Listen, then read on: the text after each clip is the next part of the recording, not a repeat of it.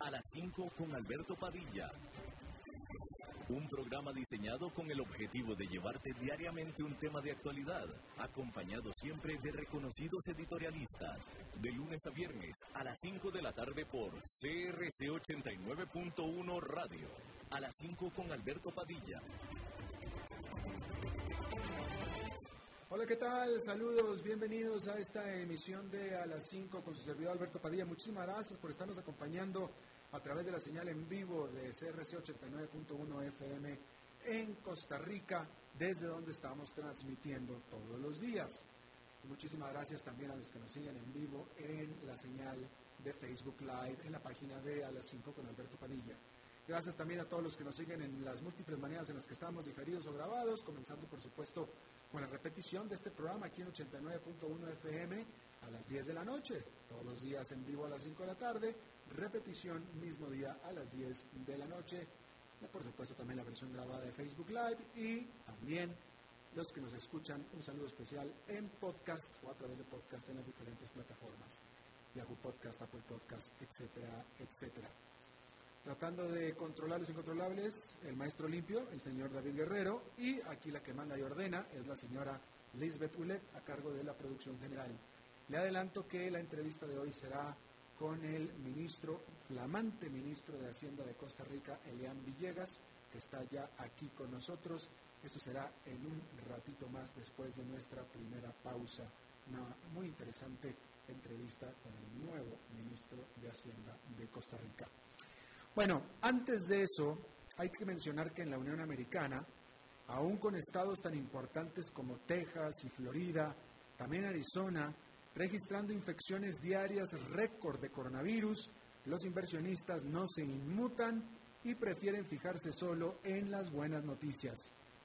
Por ejemplo, que las ventas comerciales a mayo explotaron casi un 18%, superando ampliamente las expectativas de los analistas. Por supuesto que este salto es considerado como una señal de que la economía más grande del mundo está corriendo en estampida luego de estar encerrada casi dos meses con los consumidores entusiastamente volviendo a lo que saben hacer mejor, consumir en las tiendas recién abiertas. Algunos analistas subrayan que con varios estados permaneciendo con restricciones durante parte de mayo, entonces es fácil pensar que el dato de junio deberá ser aún mejor todavía. Es de notar que el componente principal del salto fue una explosión en las ventas de ropa y accesorios por 188% en mayo respecto de abril. Sin embargo, si la actual nueva ola de pandemia por los Estados Unidos genera temor de salir de compras entre los consumidores, esta recuperación se rompería.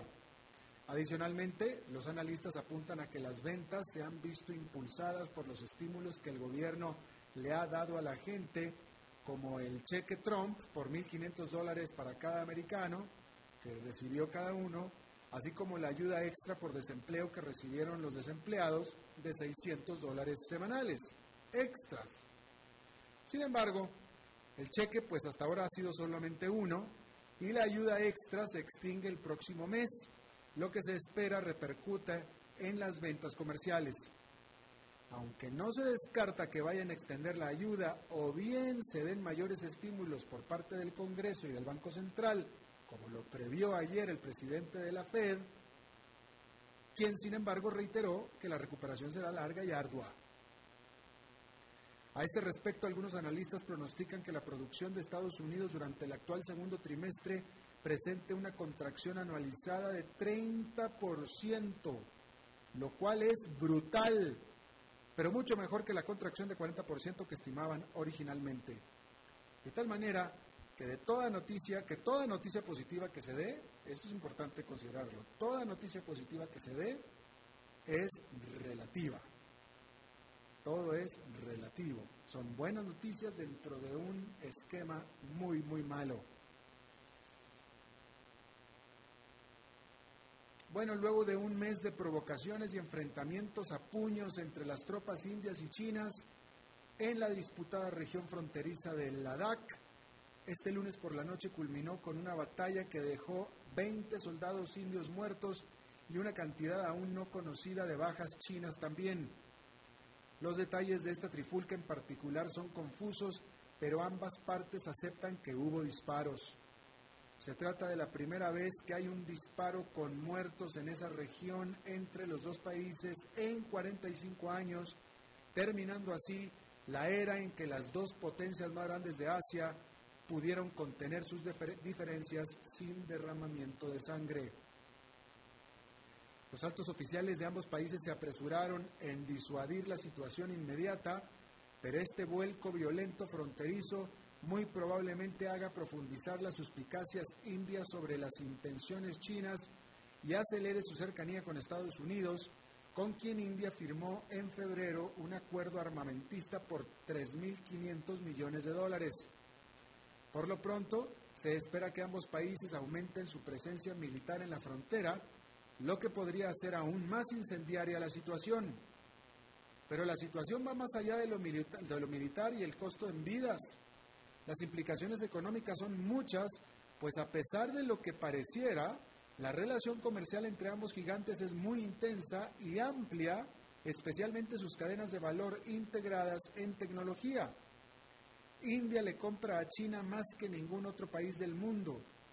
Y durante la pasada década ambos países conjuntamente han emergido como dos potencias tecnológicas. Y por supuesto que esta disputa amenaza estos lazos.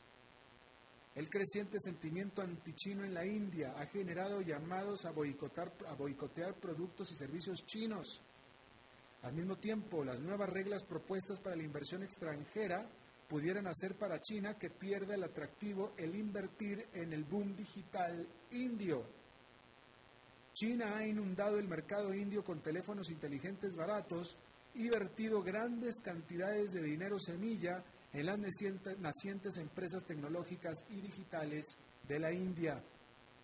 Y la gigante de equipos de telecomunicaciones china Huawei está liderando los esfuerzos de desplegar la red 5G en India a pesar de la campaña mundial en contra por parte de los Estados Unidos. Bueno, y hay que decir que la abrupta decisión, como todas las que toma Donald Trump, de sacar a 9.500 tropas de Estados Unidos de sus bases en Alemania, representando la cuarta parte del total, les dará o les dio a los ministros de defensa de la OTAN bastante material para discutir durante su teleconferencia de dos días que inició este miércoles. Seguramente los ministros hubieran preferido adherirse a su agenda original para hablar sobre los planes para una segunda ola de coronavirus y actualizar los lineamientos de resistencia nacional y asegurarse de la robustez de la infraestructura crítica, entre otros temas cruciales. Pero pues no, ahora lo que se les impuso en la mesa fue pedir explicaciones y detalles sobre la decisión de Estados Unidos. El secretario general de la OTAN, Jens Stoltenberg, insiste en que la manera y los tiempos en la que los Estados Unidos implementará su decisión es un diálogo en curso. La relación contenciosa con los Estados Unidos es una característica de los nuevos tiempos de la OTAN, pero también lo es la creciente atención al surgimiento de China como potencia militar y la resultante necesidad de estrechar las relaciones con países aliados en el Asia-Pacífico. ¿Qué tanto? Bueno, pues por ejemplo, por primera vez en esta reunión ministerial, la OTAN invitó como huésped al ministro de Defensa de Australia. Así de tanto. Bueno, y en más noticias de coronavirus, una amplia prueba clínica en la Gran Bretaña resultó en buenas noticias en la guerra contra el COVID-19. Se encontró que el muy usado, disponible y barato medicamento esteroide llamado dexamethasone ha resultado un tratamiento muy efectivo para los enfermos más graves.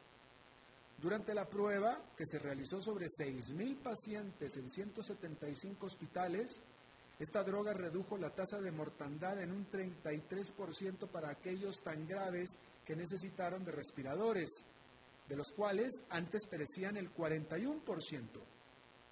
Entre aquellos que solo necesitaron oxígeno suplemental, las muertes se redujeron en un 20%. Pero no son cifras menores, ¿eh? Si el medicamento se hubiera usado como estándar desde el inicio de la pandemia, hubiera evitado el 10% de las muertes por COVID-19 en la Gran Bretaña. Y es un medicamento genérico, este, el dexa, dexamethasona. En español sería dexamethasona, creo yo. Es un medicamento genérico que ya era ampliamente utilizado, por lo que en lo sucesivo puede salvar incontables vidas en todo el mundo. Desde hace mucho tiempo ha sido usado con mucho éxito para el asma, para la artritis reumatoide y otros problemas más. Un tratamiento con este medicamento en el tercer mundo costaría aproximadamente solo un dólar. En otra información, ¿qué le voy a informar? Bueno, déjame le digo que Facebook anunció que permitirá a sus usuarios, o sea, usted y a mí, etcétera, el bloquear los anuncios políticos durante la campaña electoral de Estados Unidos de aquí a diciembre. Y esto lo anunció Mark Zuckerberg, fundador y presidente de Facebook.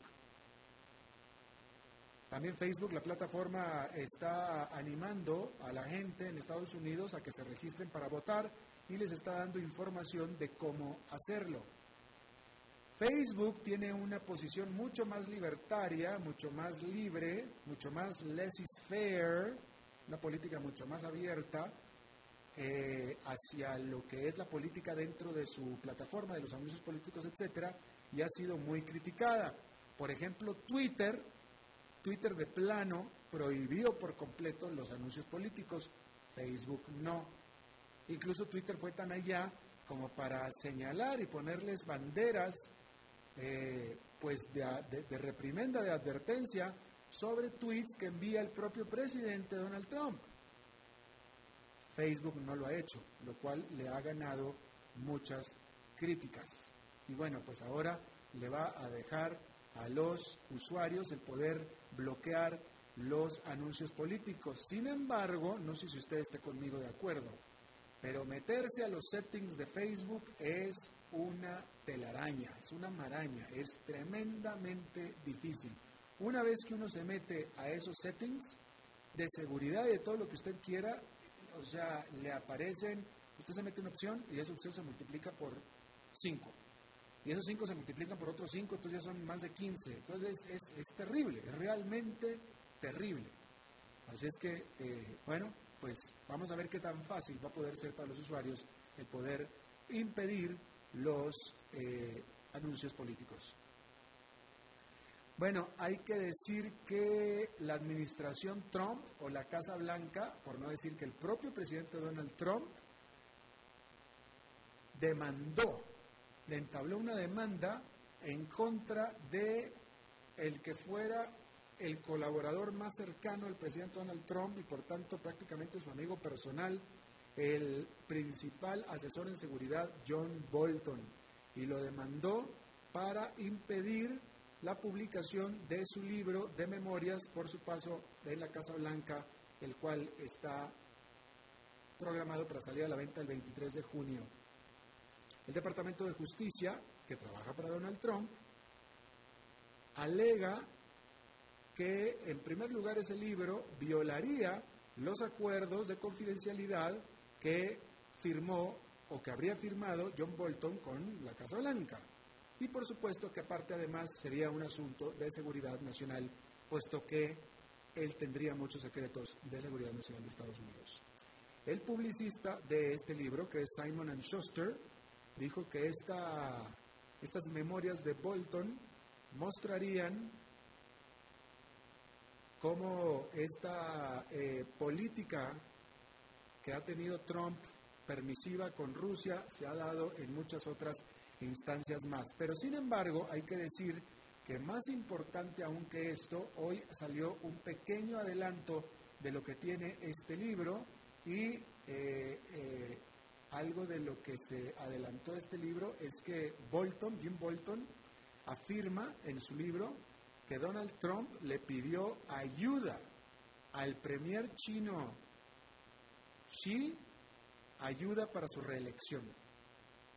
Hay que ver qué es lo que dice, porque, pues, por lo que se sabe, Xi Jinping y Donald Trump están peleados, pues están en una guerra comercial y están peleados. Pero bueno, eso es lo que es en la apariencia. Lo que dice el libro de, Jim Bolton es eso, que Donald Trump le pidió ayuda al premier chino para su reelección, lo cual sería ilegal. Otra vez. Pero de nuevo, hay que ver cuál es la consistencia de lo que dice Tim Bolton a este respecto. Hablando y volviendo a hablar con sobre el coronavirus, en este momento, bueno, primero que nada, anunciarle que el presidente de Honduras, Juan Orlando Hernández, y su esposa anunciaron que tienen coronavirus. Desconozco, no sé si todavía, si ya tienen síntomas, pero sí eh, testearon positivos por coronavirus el presidente de Honduras y su esposa, que serían los primeros presidentes de Latinoamérica, el primer presidente o líder latinoamericano en tener COVID-19. Eh, la esposa del primer ministro de Canadá había estado infectada también. Su marido se salvó. Yo no entiendo cómo es que alguien casado adquiere coronavirus, infecta a toda una serie de personas menos a su cónyuge. ¿Cómo es eso? No entiendo, pero así sucede. Y sucedió en el caso de eh, Canadá con el primer ministro y también con el caso del primer ministro de la Gran Bretaña, con Joris Johnson. Él, tuvo coronavirus y no se lo pegó a su esposa. Pero en fin, en este momento Brasil está reportando hasta esta hora 26 mil nuevos casos. Eh, algo está pasando con el conteo en Brasil, porque a esta hora Brasil, ayer, a esta hora tenía 37 mil casos. Hoy tiene 26, 10 mil menos. ¿Cómo es eso posible? No sé, pero eso es lo que está sucediendo. Es más, ya se actualizó, en este momento se actualizó, ya son 31 mil. 31 mil. La cifra de ayer de Brasil fue récord y vamos a, hoy, vamos a ver hoy hasta dónde llega. Por cierto que hay que decir que en eh, Beijing eh, están en emergencia, están en el segundo nivel de emergencia más alto después de este brote que se descubrió el fin de semana y que ya ha infectado hasta ahora conocidos 140 personas. Y eh, prácticamente, en la práctica, el aeropuerto de Beijing fue cerrado para que nadie salga, para que nadie entre, en una apariencia de que están tratando de sellar a la ciudad completa para que no se salga de Beijing. Pero el punto es que se descubrió el viernes o sábado, al lunes había 80 infectados, a este miércoles ya van 140 y es más, eran 140 hasta hoy en la mañana, seguramente ya son más. Y, de nuevo, Beijing, la capital de China, en el segundo nivel más alto de emergencia por COVID-19. Otro punto de emergencia en Alemania es que 600, eh, 600 empleados de una planta empacadora de carne de Alemania resultaron positivos con COVID-19 y por supuesto que la planta cerró.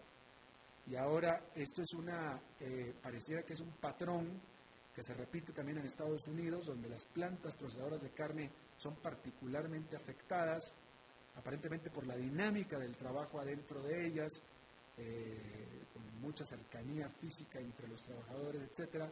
Y bueno, pues ahora también en Alemania, y una de las principales plantas de carne ya también cerró con 600 empleados de esta planta, de una sola planta, 600 empleados infectados por coronavirus.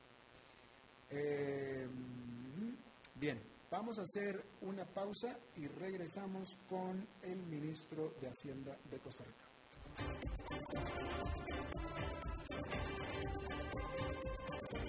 A las 5 con Alberto Padilla, por CRC 89.1 Radio.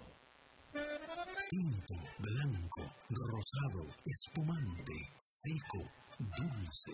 El vino es como los amigos. Proviene de diferentes cepas y familias convertidas en bodegas de tradición.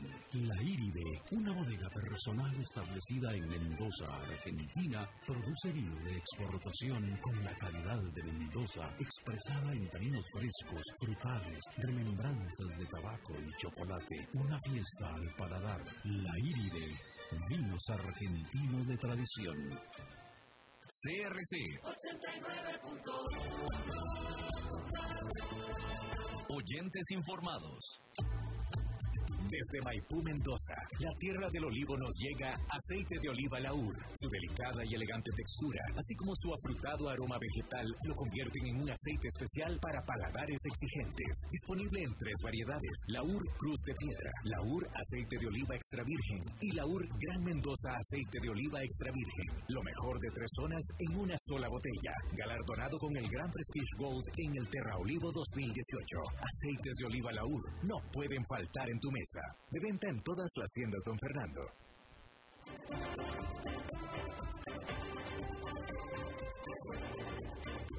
Seguimos escuchando a las 5 con Alberto Padilla. Bien, muchísimas gracias por continuar con nosotros. Eh, me da mucho gusto saludar de nuevo. Esta de hecho es la tercera vez, es la tercera vez que estás aquí, ¿no Creo que sí. Yo creo que eres el, si no el primero, el segundo. No puedo pensar, si acaso hay uno, nada más por poner una excepción, yo creo que diría que el segundo, pero yo creo que eres el primer invitado que viene tres veces a este programa. Ah, bueno, gran honor, gran honor. nada más que borrón y cuenta nueva porque ahora vienes en otra capacidad. Elian, Elian Villegas, eh, flamante ministro de Hacienda de Costa Rica, él vino a visitarnos pues, dos veces mientras fue este, director general de, o presidente del de INS aquí en, Costa Rica. Y, eh, eh, ministro, lo primero que tengo que decir es que tú dejaste la seguridad laboral y la comodidad de una oficina ejecutiva donde llevabas años de exitoso desempeño y te pasaste al trabajo más riesgo, con el de menor seguridad, yo creo que de toda la playa de trabajos que hay en eh, Costa Rica y aparte con un recorte salarial como del 88%. Bueno, pero alguien tiene que hacerlo. Este, no, no. ¿En qué estabas pensando? no, no, es, es un reto, creo que es un reto eh, interesante a nivel profesional y a nivel personal. Desde el punto de vista personal, yo creo que eh, aquellos que estamos en el servicio público, pues eh, tenemos que asumir ciertos sacrificios en, en, en algunas oportunidades. En esta eh, pues me ha correspondido desde varios puntos de vista, eh, pero sobre todo desde el punto de vista del trabajo ha sido terrible, ¿verdad? Porque alguien me preguntaba, mira, ¿cómo es eso? Entonces yo le decía, ¿alguna vez han estado en la montaña rusa esta, los Rolling Stones, donde uno lo sientan y usted está sentadito en la silla y de pronto lo lanzan y es cuestión de, pocos segundos si usted va a 80 kilómetros por hora, como en 5 segundos, es decir, lo disparan a, una velocidad altísima. Más o menos eso fue entrar al Ministerio de Justicia. De, Hacienda. Ese de Hacienda, perdón. que tiene mucho de justicia, debería de tener mucho de justicia, ¿no? Pero... Eh, un, un, desliz freudiano. Realmente, realmente ha sido, pues, eh, interesante. Creo que hay muchas cosas que hacer. Creo que hay mucho de justicia que trabajar. Eh, podríamos aprovechar eso. Y eh, desde ese punto de vista, pues... Eh, ¿Cómo podrías definir estos 10 días?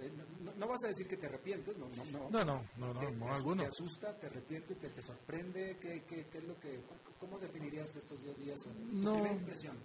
No, la primera impresión es que es muchísimo más grande de lo que uno podría percibir inicialmente, porque algunos, el, el, ministerio en su conjunto, en su conjunto, porque algunos podrán estar pensando en este momento, bueno, es que el ministerio es únicamente el tema del déficit fiscal y cómo trabajar con eso. Bueno, es cómo trabajar con la asamblea, pero además es cómo trabajar con todas las cámaras del país, es, hay que trabajar con los sindicatos, hay que trabajar con todos los grupos, eh, pero además tienes el problema de las aduanas y tienes encima todo el tema de la tributación. Eh, entonces, de pronto, son demasiados los temas eh, porque el ministerio al fin y al cabo es el centro, eh, es un centro neurálgico de la economía en el país. Eh, además tienes una silla en la Comisión Nacional de Supervisión Financiera y otra silla en el Banco Central. Entonces, eh, al final son bastantes temas los que se manejan y desde ese punto de vista, pues acostumbrarse a, a, salir del mundo de los seguros, que era, independientemente que fuera muy grande, pues estaba como, como unificado a este que es mucho más diversificado, pues es intenso. ¿Pudiste, ¿Tuviste la oportunidad de poderte traer colaboradores, gente cercana a ti que ya estaba acostumbrada a trabajar contigo, de tu confianza? el viceministro, el, viceministro uh, Isaac Castro, sí, sí me lo pude traer, vino a ayudarme. Estaba más o menos en esas mismas condiciones, en, en el sentido de que estaba muy cómodo trabajando en proyecto propio y demás, y, pero creo que... ¿Él estaba contigo en el INS? No, no estaba conmigo en el INS, pero sí lo había conocido, sí lo conozco desde hace mucho tiempo y, y sí sé su capacidad de trabajo. Ya, ya. Em, el ministro Rodrigo Chávez, eh, el saliente ministro Rodrigo Chávez, escribió el 28 de mayo, el día de su, de su renuncia, él dijo, es probable que el Estado de Derecho y el contrato social de nuestro país se vean amenazados y habrá que tomar medidas económicas y estructurales muy difíciles y que serán combatidas por los distintos grupos de interés del país. Sin embargo, en tiempos tan extraordinarios es imperativo tomar decisiones valientes, oportunas y con pericia técnica. ¿Tú estás de acuerdo? ¿Tú suscribes esto? Creo que hay que tomar decisiones duras. Por ejemplo, en este momento estamos trabajando en un recorte de gasto que es importante y que sé que va a provocar que muchos grupos digan, vea, es que yo ocupo eso para tal cosa, yo lo ocupo para tal otra, etcétera. Obviamente está hablando de recorte de gasto gubernamental. Sí, claro. Pero lo que pasa es que uno no puede ver recorte de gasto gubernamental como le voy a quitar plata a un ministerio, porque resulta que ese ministerio o esa institución tenía esa plata dirigida hacia algo.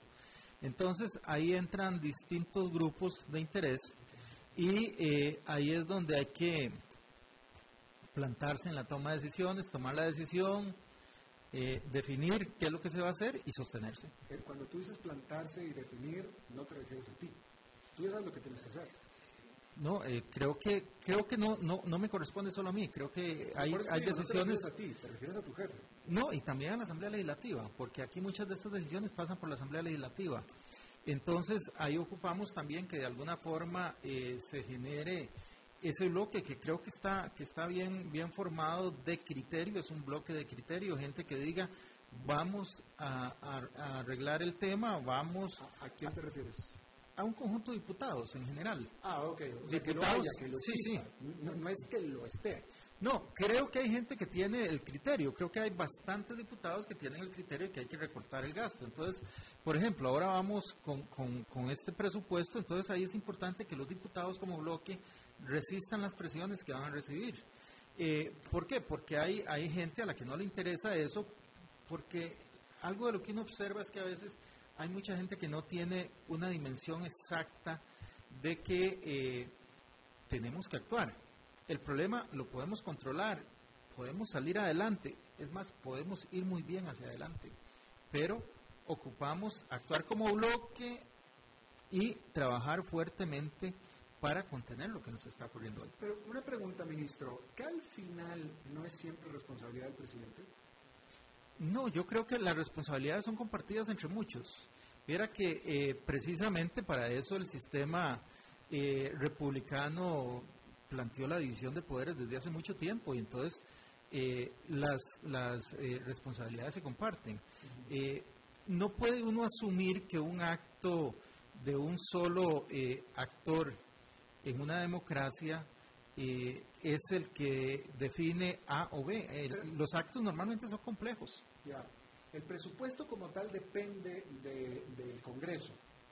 El Congreso lo aprueba, la Asamblea Legislativa aprueba el presupuesto del Gobierno Central, los presupuestos de las instituciones autónomas, que son más o menos el 60% de los presupuestos, llegan a la Contraloría General de la República. Pregunta, eh, este Congreso eh, eh, acaba de rechazar un presupuesto precisamente quejándose de que no tiene los recortes suficientes. Sí. En principio eso resolvería el problema, ¿no? Está pidiendo reportes este Congreso. Totalmente de acuerdo. Y eso es lo que, lo que estamos preparándonos para llevarles eh, de aquí a finales de mes eh, un, un, presupuesto con, una cantidad importante de recortes. Por eso le decía que me parece que en este momento hay un bloque de opinión en la Asamblea Legislativa que lo que dice es tráigame recortes y nosotros estamos dispuestos a darle soporte a esos, a esos recortes. Lo cual vamos a ver si es cierto. Una cosa es que se diga y otra cosa es que se yo, yo sí les creo, yo les creo absolutamente. ¿Sí? Sí, sí, claro. Con el tipo de recortes que tú vas a presentar y que en teoría están pidiendo el Congreso, ¿qué, que, nos... Es, más, déjame te lo planteo así. En este momento está, hay una emergencia terrible con las finanzas del Estado y aparte una crisis muy profunda, ¿no? Entonces, hay dos cosas, hay dos maneras, hay dos cosas por hacer en estos dos años que le queda a, esta administración y en teoría a tu, a tu oficina también, a tu administración como ministro. Una es hacer las cosas suficientes como para salvar los dos años y no entrar en una crisis antes de dos años. Otras son, lo cual significaría reformas importantes que tú estás mencionando en este momento. Otras son reformas importantísimas que son las que necesita el país para balancear su presupuesto, para hacer que las calificadoras nos bajen la calificación para poder aspirar al, al, al, grado de inversión, etcétera. ¿Qué tipo de ministro vas a ser tú? Yo partiría, primero le diría una cosa aquí, don Alberto. Eh, estamos frente a un problema importante. Ahora, no, yo, yo, yo, yo no lo exageraría tanto. Los economistas tienen el gran defecto, y ahí van a perdonar. decir que el ministro no es economista, es abogado. Los economistas tienden a exagerar un poquito la situación. Yo lo veo mucho más positivo. Vea, por, ejemplo, hoy sacamos las cifras fiscales a mayo del 2020. Cuando uno observa estas cifras, vea que aquí tenemos del año 2016 al 2020. El déficit primario de que a mayo, terminando mayo del 2020, es el más bajo de los cinco años, exceptuando el 2016, en que fue de 0,87.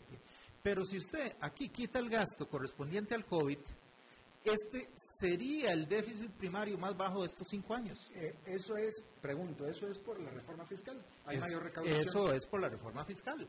La reforma fiscal... Era esperado. Claro, ¿Hay mayor recaudación? claro, la reforma fiscal eh, hizo que este país fuera muy bien. El primer trimestre era muy bueno.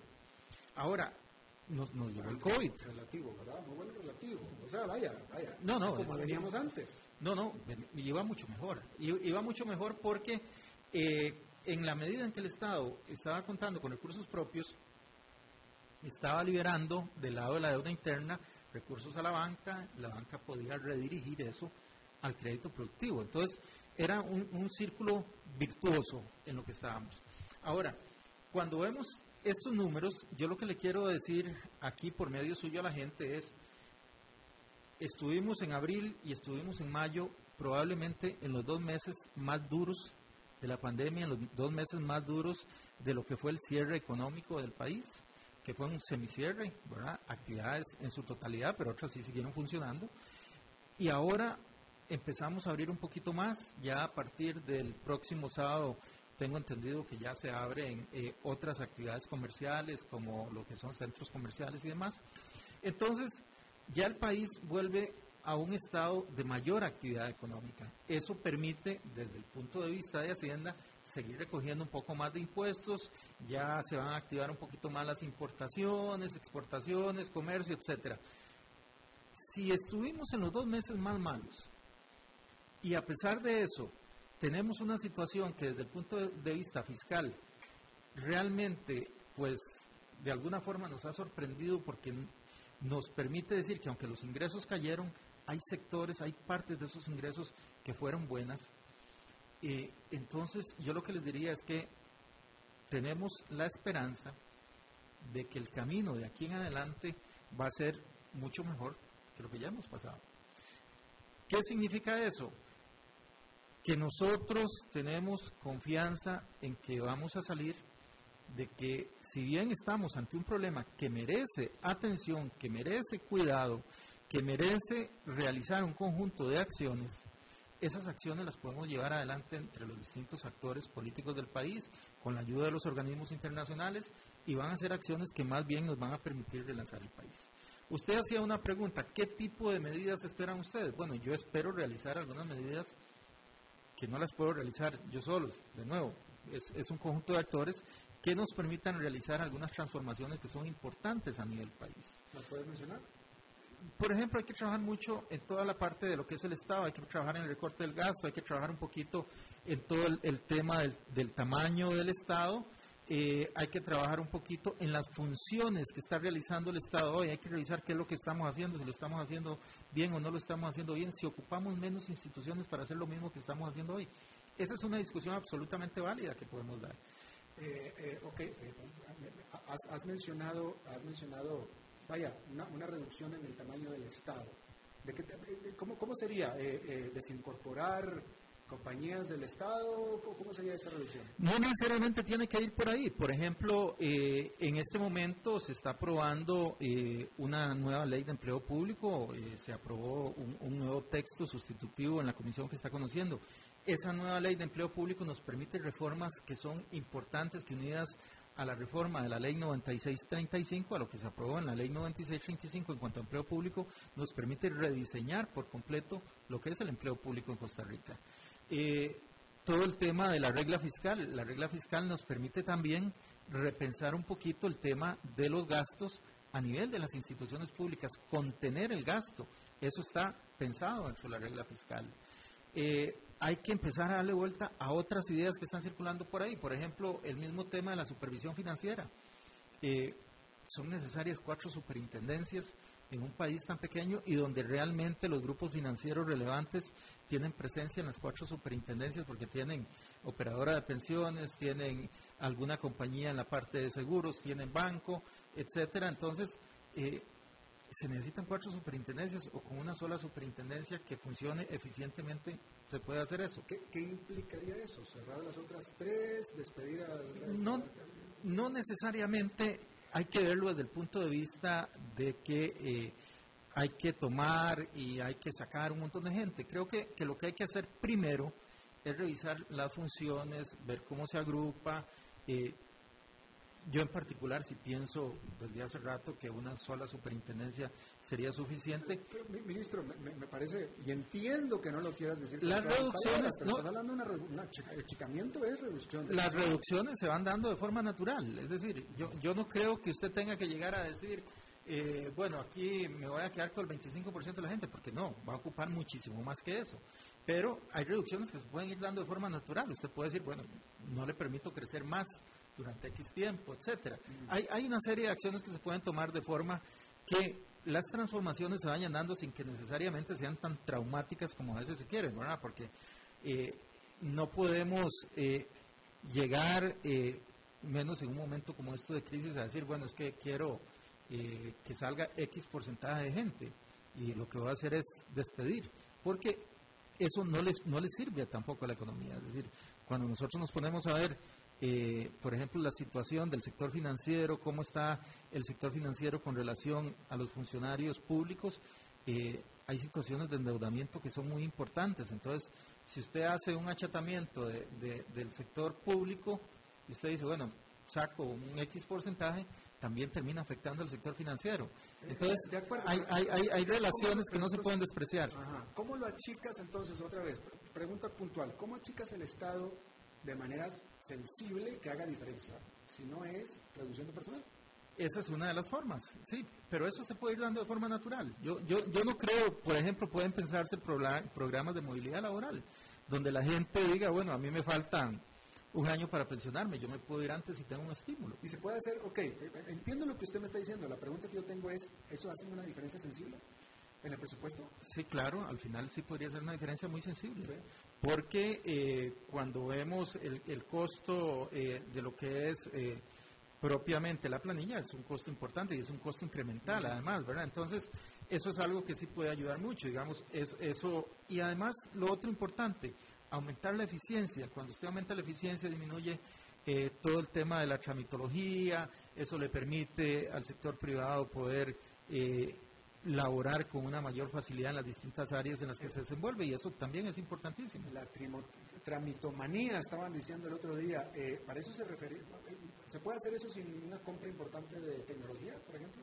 ¿Sin un gasto importante de tecnología? Bueno, hay, hay, cosas, hay cosas que son a veces eh, que no ocupan tecnología. Probablemente mucho del esfuerzo ocupa tecnología, pero a veces lo que tenemos que hacer es pensar en cosas mucho más sencillas. por ejemplo, hoy precisamente conversaba eh, a nivel de Hacienda, me llegan a mí para firmar eh, temas relacionados con cuotas de pensiones. bueno, vamos a ver. Y de pronto veo que estoy firmando una resolución como de 10 páginas para una cuota de mil colones. Entonces, imagínese usted lo que son una resolución de 10 páginas que le llegue al ministro. Para que le llegue al ministro ya tiene que haber pasado por el director del, del departamento. Para que le llegue al director del departamento primero debió haber ingresado una solicitud.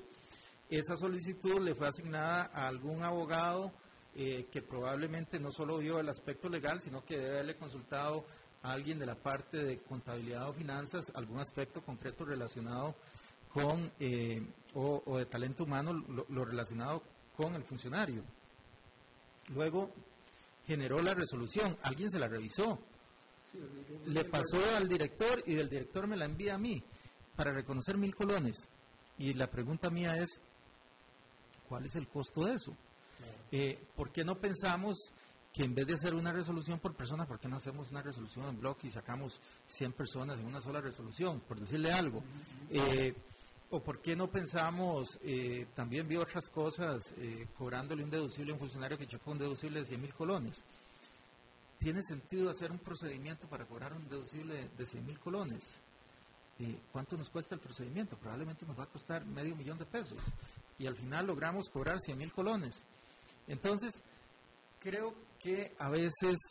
Eh, burocracia. En la, Sí, es, burocracia, pero lo que te van a decir probablemente es que tiene que ver con control interno, que tiene que ver con eh, asegurarnos eh, que los recursos públicos se estén gastando bien, etcétera. Entonces, a veces tiene que ver un poquito con la lógica detrás de, detrás de todo este tipo de cosas. Y tenemos que pensar de una forma que nos permita mantener el control pero un control eficiente, un control que nos sirva. Y entonces saber que si don Alberto chocó el carro y aquel carro eh, tiene un deducible de 100 mil colones, eh, bueno, ahí don Alberto se le solicita el pago y si don Alberto no paga los 100 mil colones, alguna acción habrá que tomar, pero no nos compliquemos tanto la vida de tener que hacer un procedimiento ordinario. Si además de todo resulta que hay una sentencia, y entonces la sentencia dice que don Alberto chocó el carro por detrás y le pegó a otro y es culpable. Entonces, ¿por qué razón hay que hacer un procedimiento ordinario cuando incluso hay una sentencia? Y, volvemos a lo mismo, ministro. Y qué bueno, digo, yo, creo que nadie estaría en contra de la, de la tramitomanía, pero el hacernos eficientes va necesariamente a, repercutir en puestos de trabajo. Que los números dirían que bueno, los números van a decir que bueno. Déjeme cambio de tema. Eh, usted ya me dijo que podemos esperar recortes de gastos, cuando menos presentados al, Congreso. ¿Podemos esperar en los próximos dos años aumentos de impuestos?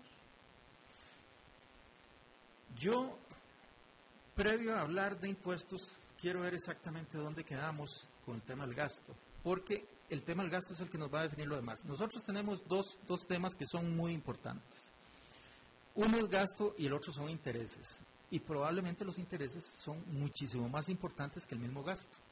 En este momento, eh, si usted lo ve aquí mismo, en, este, en estas mismas barras, eh, vea que el tema del déficit, en lo que tiene que ver con, con la parte de intereses, es el doble de lo que tiene que ver. Intereses de pago de la deuda. Sí, con el déficit primario. Pero, pero si nos vamos solo al pago de intereses, el, pago de intereses absorbe un 18% del presupuesto. Eh, para darle un ejemplo, el Poder Judicial es un cuatro y medio. Es decir, en intereses nosotros nos llevamos cuatro veces, cuatro poderes judiciales al año. Entonces, ¿qué hay que hacer ahí? Hay que bajar la carga por intereses.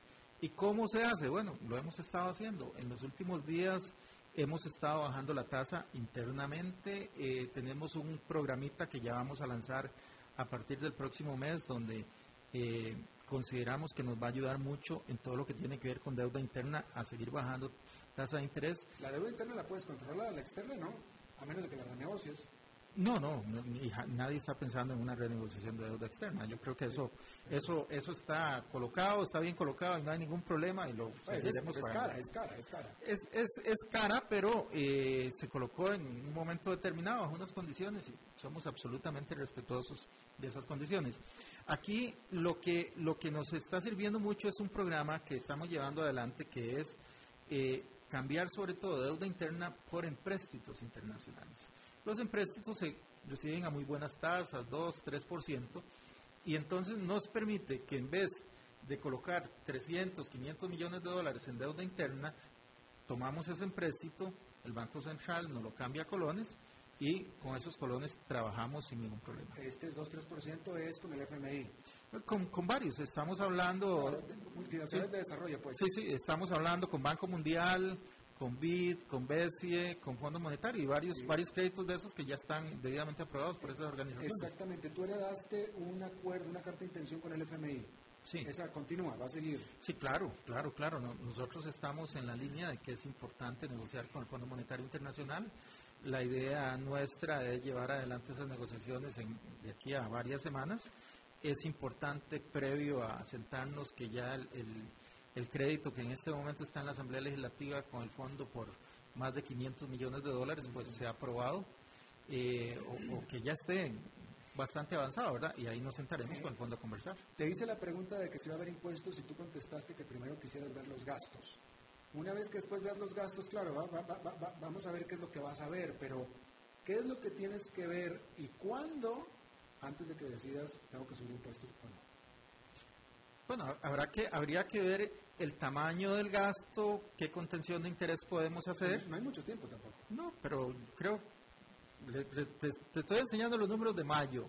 Entonces, ya, ya vamos en un mejor mes que el junio. Este, yo creo que eh, en la medida en que nosotros podamos eh, salir adelante con, este otro tipo de cosas, pues eh, sé que el, pueblo en general va a estar mucho más agradecido.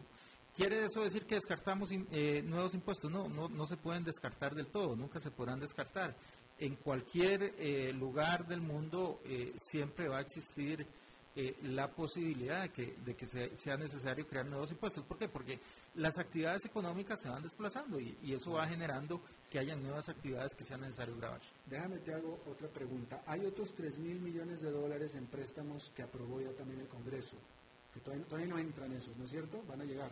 Van a llegar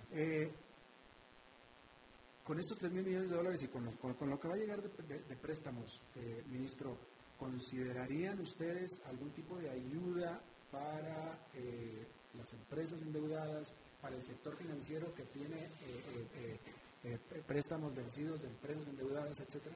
Parte de, esos créditos vienen con algunos componentes que, que van directamente a algunos sectores. Por ejemplo, en este momento hay un crédito de 75 millones de dólares que va para apoyar el sector pesquero.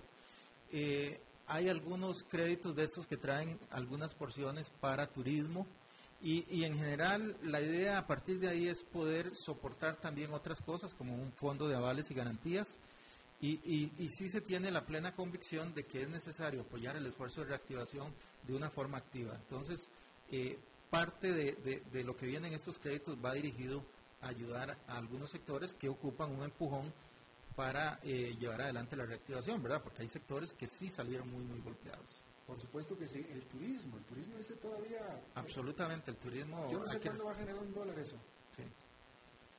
Sí, sí, el, turismo, bueno, de, de, aquí a unas semanas, que esperamos que se abran los aeropuertos, va a tener una situación de ventaja importante y es que el país está quedando bien posicionado a nivel internacional. Cuando usted ve la tasa eh, de, muertes que hay en Costa Rica en este momento, estamos hablando que para 1.800 eh, personas que tenemos en este momento enfermas, hemos tenido apenas 12 fallecimientos. Esa es una de las tasas más bajas de todo el mundo. Y entonces el país está bien posicionado en este momento. Definitivamente. Eh, ha estado empezando a levantarse este movimiento. ¿Tú prevés poder apoyar eh, eh, la exploración del subsuelo costarricense, la explotación de oro, exploración por gas, petróleo, etcétera, que potencialmente pudiera ser muy benéfico para las arcas del Estado.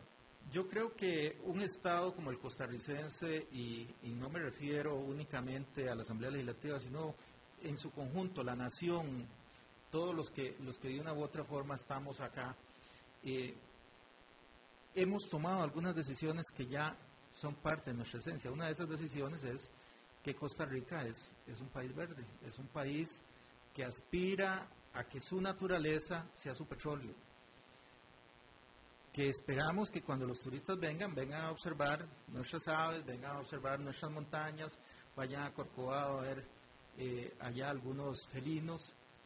Y eso para nosotros es mucho más importante que eh, meternos en una situación como la exploración petrolera, eh, y cosas de ese tipo. Entonces, creo que estas son ya decisiones que como país hemos adoptado, más allá de, un partido político, más allá de una generación de costarricenses, sino que creo que esto es mucho más fuerte y que nos supera a todos y, y me parece que es el camino correcto. Claro.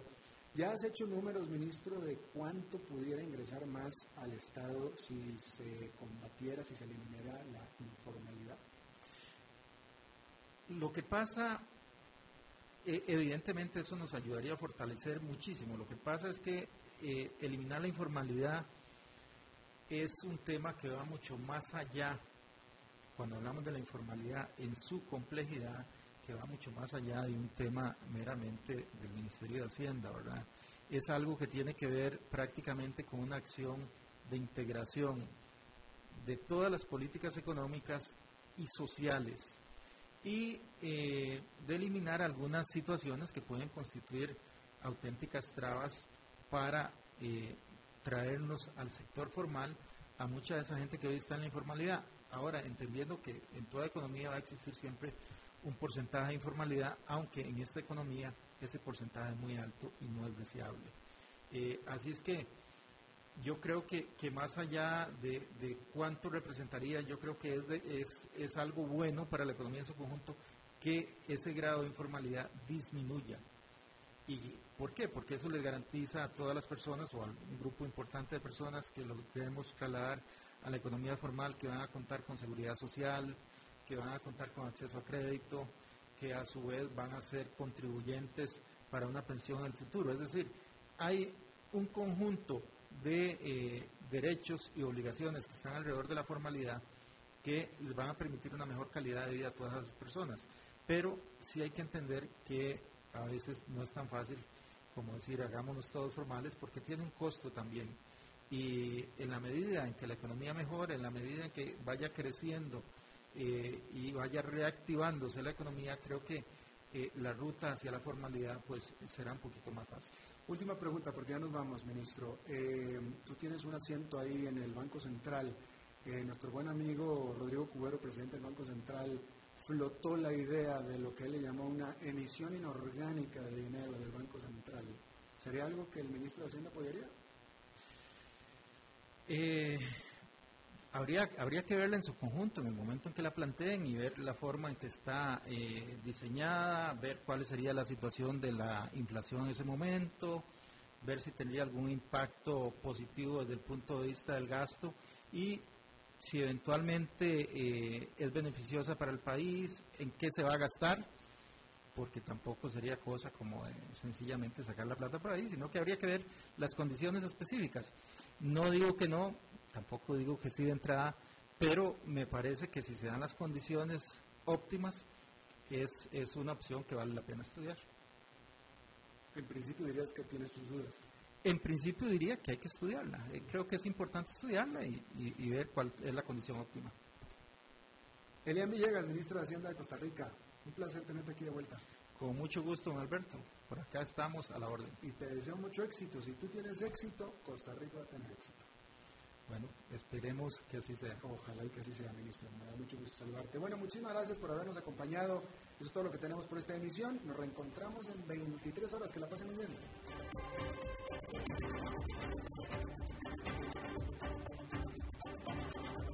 Concluye a las 5 con Alberto Padilla. Un programa diseñado con el objetivo de llevarte diariamente un tema de actualidad, acompañado siempre de reconocidos editorialistas, de lunes a viernes a las 5 de la tarde por CRC 89.1 Radio, a las 5 con Alberto Padilla.